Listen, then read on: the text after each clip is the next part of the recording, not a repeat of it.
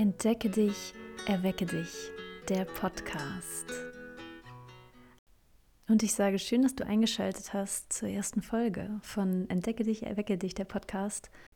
Worum soll es hier bei dem Ganzen gehen? In erster Linie geht es um dich. Ja, es geht darum, dass du lernst, dich selbst zu entdecken und dann zu erwecken. Und ich bin da gerne unterstützend an deiner Seite. Im Grunde ist dieser Podcast die Vertonung meiner Blogbeiträge. Also die Blogbeiträge natürlich in schriftlicher Form.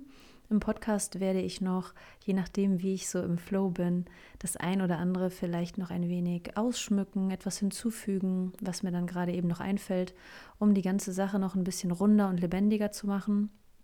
Das ist auf dem Schriftwege manchmal nicht möglich, deshalb habe ich mich dazu entschieden, ja, das nochmal hier durch so eine, durch so eine kleine Vertonung zu ergänzen. Also der erste Blogbeitrag, der jetzt auch online ist, über meine Website abrufbar oder über Instagram, ist Entdecke dich, erwecke dich, wie alles begann. Und es geht dabei primär ein wenig meine Geschichte zu erzählen, beziehungsweise dir einen kleinen Einblick zu geben darüber, wie ich denn ins Selbstentdecken und Selbsterwecken gekommen bin und wie ich dich dann in diesem Fall konkret auch unterstützen kann. Durch die Erfahrungen, die ich gemacht habe, durch das, was mir meine Ausbildung natürlich mitgebracht hat und so weiter und so fort. Und ja, damit würde ich jetzt einfach mal starten. Meine Geschichte ist lang.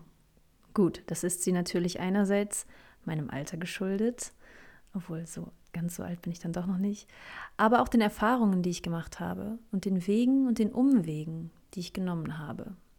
Vieles von den Dingen, die ich nun mit dir teile, wurde erst in der Rückbetrachtung klar. Das ist natürlich der Klassiker.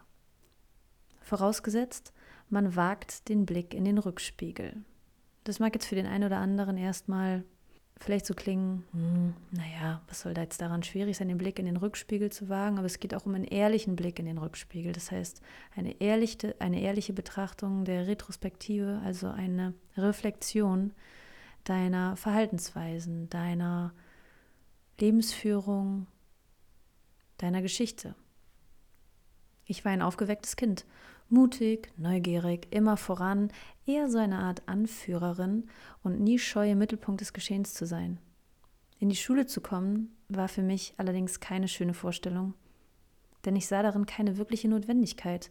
Ich konnte schon lesen und ich konnte auch schon rechnen. Und im Kindergarten fühlte ich mich wohl, denn dort ließ man mich einfach so sein, wie ich war. Quirlig, frech, mit viel Bewegungsdrang, kreativ ich war nie zu viel. Doch im weiteren Verlauf meines Lebens bekam ich dann häufiger das Gefühl, zu viel zu sein, zu laut, zu temperamentvoll, zu zappelig, zu. Und nach der Schulzeit hüpfte ich wild durch diverse Branchen. Ich wusste nicht wirklich, wohin mit mir, was ich wollte. Es gab so viele Optionen, ein totales Überangebot an Möglichkeiten. Und dann hüpfte ich wild durch diverse Branchen, Unternehmensformen und Jobs, aber immer wieder und immer irgendwie auf der Suche nach etwas Sinnhaftem. Bis dann der Tag kam, an dem ich einfach im Büro am Schreibtisch in Tränen ausbrach und nicht mehr aufhören konnte. Ich hörte einfach nicht mehr auf. Ich hatte sowas, wie man im allgemeinen Sprachgebrauch als Nervenzusammenbruch bezeichnet wird. Keine Ahnung, was los war. Ich wusste es damals nicht. Totale Überforderung. Mir war alles zu viel. Und dann kamen auch noch Panikattacken dazu. Ich hatte weder die Lust noch die Kraft, meine Wohnung zu verlassen. Ich igelte mich ein, zog mich zurück.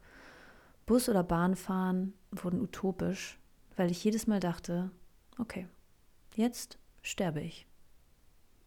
Ja, das waren wirklich meine Gedanken. Und ich dachte auch, genau so muss sich das anfühlen.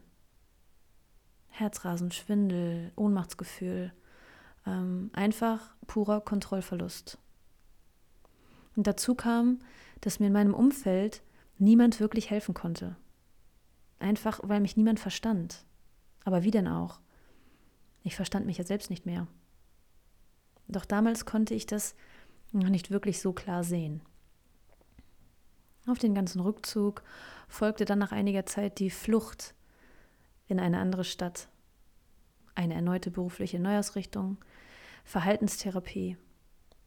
Doch wieder schlüpfte ich immer wieder in meine vertrauten, mir vertrauten Rollen. Dramen im Privatleben, erneuter Jobwechsel, dann wieder zurück nach Hause. Zumindest hatte ich jetzt, zu der Zeit, als ich zurückkam nach Hause, beruflich einen Plan.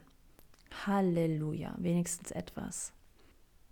Über die Zeit kehrten meine Panikattacken allerdings immer wieder zurück, sodass ich über die Jahre tatsächlich eine Herzneurose oder eine Herzangst entwickelte.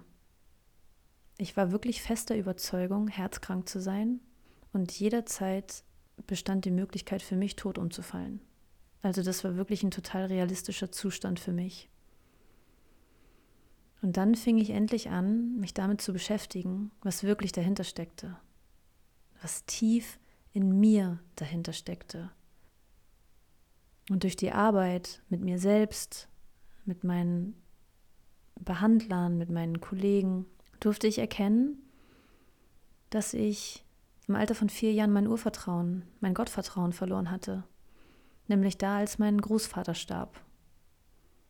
Ich durfte erkennen und akzeptieren, dass ich hochsensibel bin. Ich hatte davor schon natürlich viel davon gehört, aber hatte das mit mir überhaupt nicht in Verbindung gebracht, weil ich war stark. Ich hatte gelernt.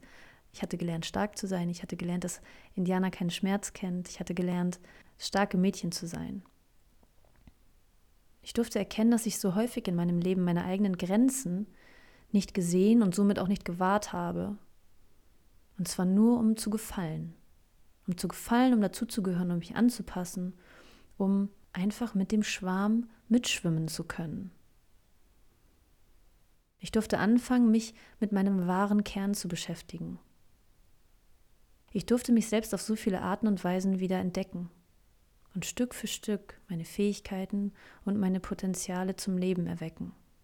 Und ich bin damit noch lange nicht am Ende. Das ist eine große, große Reise und die geht noch weiter. Und all das, diese Reise, die ich bis jetzt hinter mich gebracht habe, die war nicht immer leicht. Im Gegenteil, es gab sehr viel Schmerz und es gab sehr viele Tränen.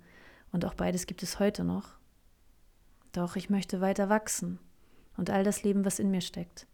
Und dazu sind manchmal auch eben oder was heißt manchmal, dazu ist es nötig, meines Erachtens auch mal wieder durch den Schmerz zu gehen und ihn umzuwandeln. Ja, da spricht man dann von Transformation.